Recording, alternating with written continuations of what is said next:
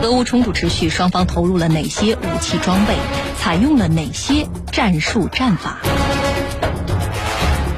据新华社消息，当地时间二月二十五号，俄罗斯国防部网站发布通报说，俄空降兵主力部队已在戈斯托梅利机场与此前空降的士兵会合，从西侧完成了对乌克兰首都基辅的封锁。俄罗斯国防部发言人科纳申科夫表示，俄军不会袭击基辅的居民区。俄罗斯外长拉夫罗夫在记者会上说，只要乌克兰武装部队放下武器，停止抵抗，俄方随时可以进行谈判。根据央视新闻消息，当地时间二十六号凌晨，乌克兰媒体报道说，基辅市区已经出现战斗。当地时间二十六号凌晨，乌克兰总统泽连斯基在最新的电视讲话当中说，首都绝不能失守。此前，在当地时间二月二十五号晚，泽连斯基呢在社交网站发布视频，说乌克兰总统和政府官员目前仍在基辅，他们会在这里继续守卫自己的国家。那么到目前为止，俄乌冲突双方投入了哪些武器装备？采用了哪些战术战法？最新战况如何？接下来，郝帅邀请军事评论员和您一起关注。袁老师，我们先来说武器装备这个方面。开战到第三天了，那么俄军都动用了哪些先进的武器装备？这些装备的表现怎么样呢？好的。俄乌冲突三天以来，俄军使用的武器装备的情况最显著的特点就是大量使用了精确制导武器，对乌克兰军队的基础设施、防空兵器、军用机场以及航空部队实施了攻击。那么从网络上传播的这些视频啊，我们可以看到，俄军使用了伊斯坎德尔 M 战术弹道导弹、伊斯坎德尔 K 巡航导弹、KH 幺零幺空射巡航导弹以及 KH 三一 P 空射反辐射导弹这些著名的。精确制导武器，那么这些导弹是近年来俄军的骨干装备，在数百公里之外的精度啊，都可以控制到二十米以内。特别像伊斯坎德尔系列导弹，精度五米之内，其导弹系统包含了弹道导弹 M 型和巡航导弹 K 型两种，射程覆盖中近程，是俄罗斯新一代战役战术导弹的中坚力量。该导弹可携带。极速子母弹等多种类型的战斗部对小型目标和平面目标实施防区外的精确打击。此外呢？俄军还大量装备了机载的精确打击弹药，比如说激光制导炸弹、电视制导防区外导弹。那么这些精确打击武器的使用，可以大大提高作战效率，减少附带损伤。那么从俄罗斯对外公布的情况来看，仅开战的第一天，俄罗斯就用了一百六十枚精确制导弹药，摧毁了乌克兰八十三个军事目标。俄罗斯军队大量使用精确制导武器作战，一方面起到了精确打击核心目标。破坏、瘫痪乌克兰军队作战体系的作用。呃，由于啊，乌克兰军队的一些指挥所被炸，比如说著名的乌克兰国民卫队指挥大楼被摧毁，使得乌克兰军队的指挥陷入一个一度中断的状态。那么，此外呢，乌克兰空军和海军的主力也基本被消灭，使俄罗斯军队牢牢地掌握了制空权和制海权，从而赢得了战场主动。另一方面啊，精确打击使得俄罗斯军队可以实施区别打击的方式进行这场。战争在战争的过程中，尽可能的减少了平民的伤亡。按照俄罗斯的说法，这场战争不是针对乌克兰人民的，而是来解放乌克兰人民的。那既然他是这样说的，当然就不能对无辜的平民进行射杀。精确的打击、斩首的行动，目的也是为了减少平民的伤亡，而实际的效果也确实比较好。到目前为止啊，这场战争并没有传出大量平民伤亡的消息。当然。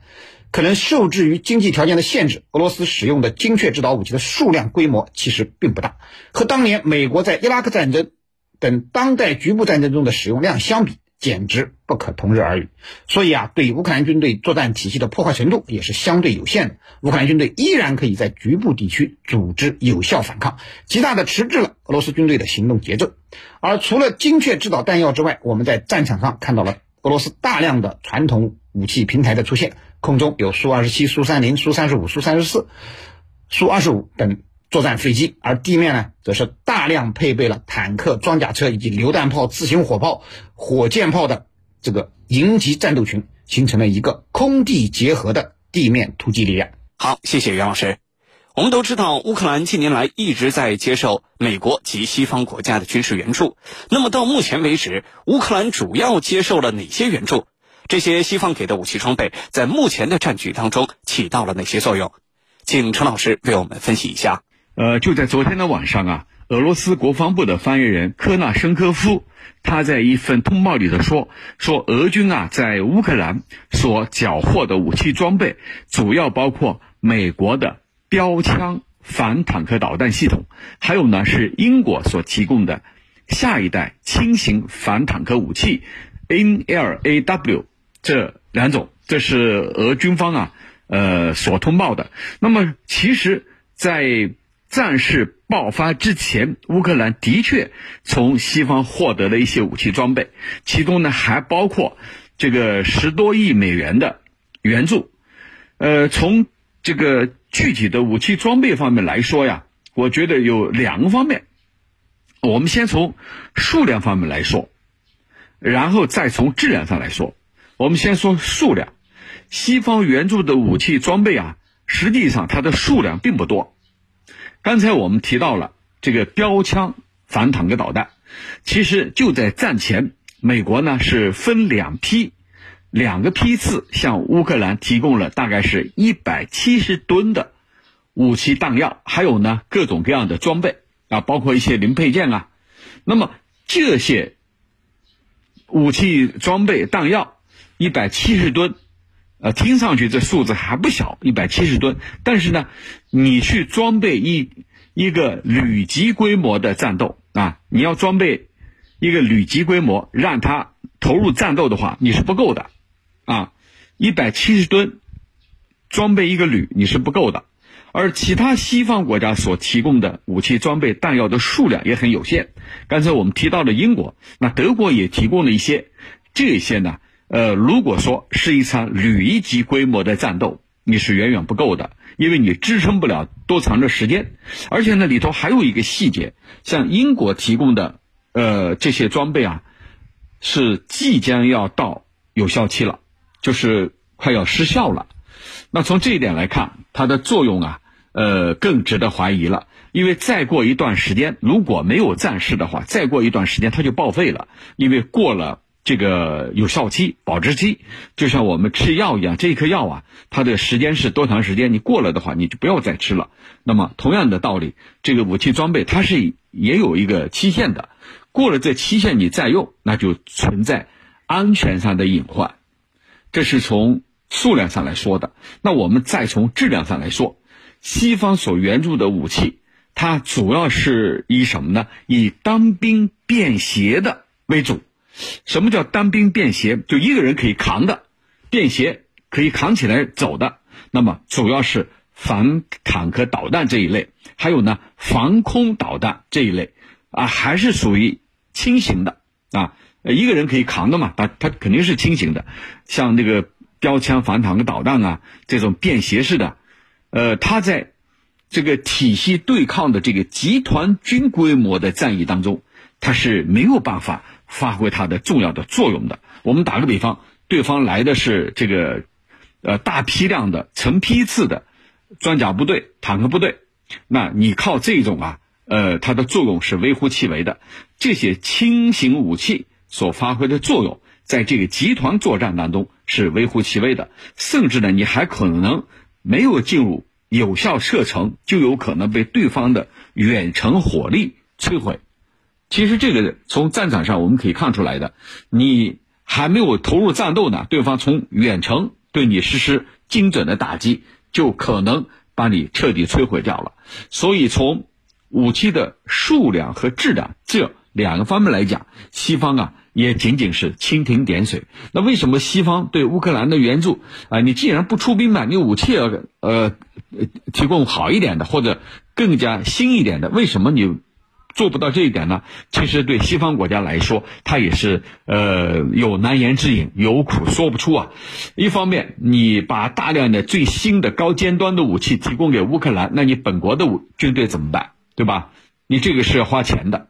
那么第二个呢，呃，西方国家也认为，如果说过于直白的这样去做，会不会引起俄罗斯的反感？会不会引起俄罗斯的反弹？那事实证明，它一定会引起反弹。所以，西方国家，呃，之所以呃把这个快要淘汰、快要过期的这些当兵作战防御型的武器提供给乌克兰，也是出于多种考虑的啊。主持人。好，谢谢陈老师。我们继续来说一下战术战法方面。俄军在目前这个阶段，它主要采取的呃这个战术战法是什么？取得的战果如何呢？陈老师，请您为我们分析一下。那俄罗斯在这次行动当中，他到底动用了哪些战术啊？我们可以从呃几个战术来进行分析。首先，这个闪电战，这是毫无疑问的，它动用的是闪电战，就是以这种快速、精准。迅雷不及掩耳之势，达到自己的战术目的啊，叫闪电战。咱们可以看啊，从这个海上这一侧，很快，呃，接近了奥德萨；从这个北侧，呃，接近首都基辅这一块那么，呃，动用的是闪电的战术，就非常快捷。第二个呢，就是从这个战争之前的准备来看，是。我们叫，呃，叫什么呢？战术欺骗，啊，这个战术欺骗，呃，以至于什么呢？乌克兰方面都不认为俄罗斯会打这一场战争，对吧？你看这个，他说我跟白俄罗斯进行联合演习二零二二啊，我只是在演习，其实这一场演习它的针对性是很强的，就是一部分兵力。回到俄罗斯，大部分兵力留下来参加这场战斗。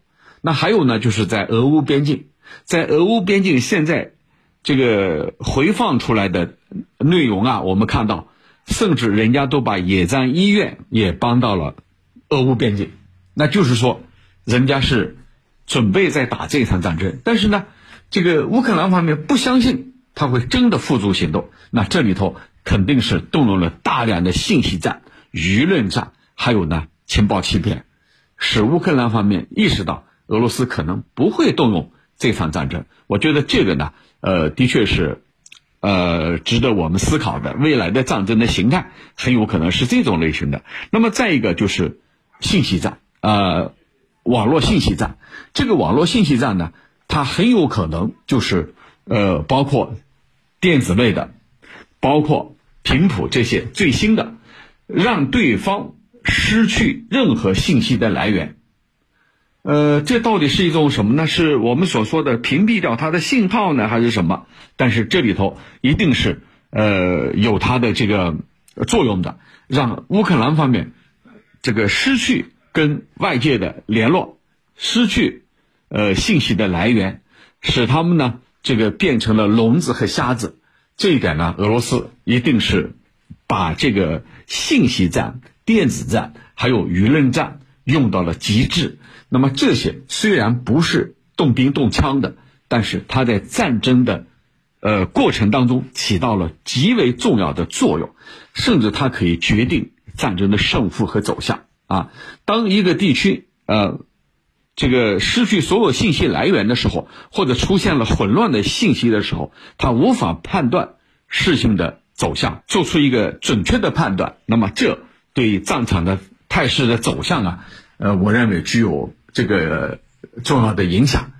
那么这里头啊，俄罗斯到目前为止，它并没有采用大兵团的作战的模式，并没有采用这个大规模的这个兵力，呃，我们叫一场地面战争，它没有发起这一场地面战争，而是采用的这种精准的定点清除、摧毁对方的核心的。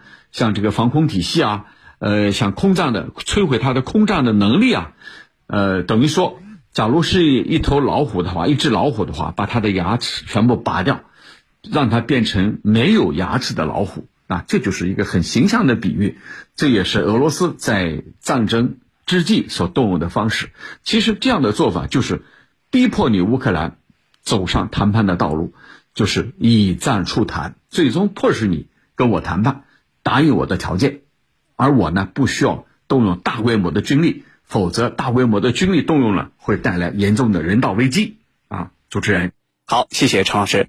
我们都知道，乌克兰首都基辅地区是防御的这个重中之重啊，也是乌军目前最关注的这个地方。那么，乌军在防御上都做了哪些准备？乌克兰军队采取的战术战法又有什么样的特点呢？对于这方面的问题，请袁老师为我们解答。从目前最新的消息来看呢，乌克兰准备死守首都基辅。泽连斯基在最新的电视讲话中就明确表示，基辅首都不能失守。为了达到首都不能失守的目的，乌克兰也做了大量的防御准备。首先是全民皆兵，企图用一场城市游击战来阻击俄罗斯军队对基辅的进攻。为此呢，乌克兰政府向基辅市民发放了一万多支枪械，只要愿意拿起枪打击俄罗斯军队的乌克兰人都可以在基辅领到枪弹。而且，乌克兰政府还放宽了服役的条件。不限年龄性别，只要身体健康，都可以加入乌克兰军队，参加到首都保卫战。那么泽连斯基呢，还亲自号召大家自制汽油瓶，袭击进入基辅市区的俄罗斯军人。其次呢，是组织城市防御，坦克和装甲车已经开到了基辅市区的交通要道。乌克兰军队的士兵也在重要的路口桥梁进行部署，做好了迎击俄罗斯军队的准备。第三，调集部队防卫基辅。呃，应该说啊，乌克兰政府军的主力没有被俄罗斯歼灭，东部主力部队因为陷入了和俄罗斯以及东乌克兰民兵武装的战斗之中，无法回援。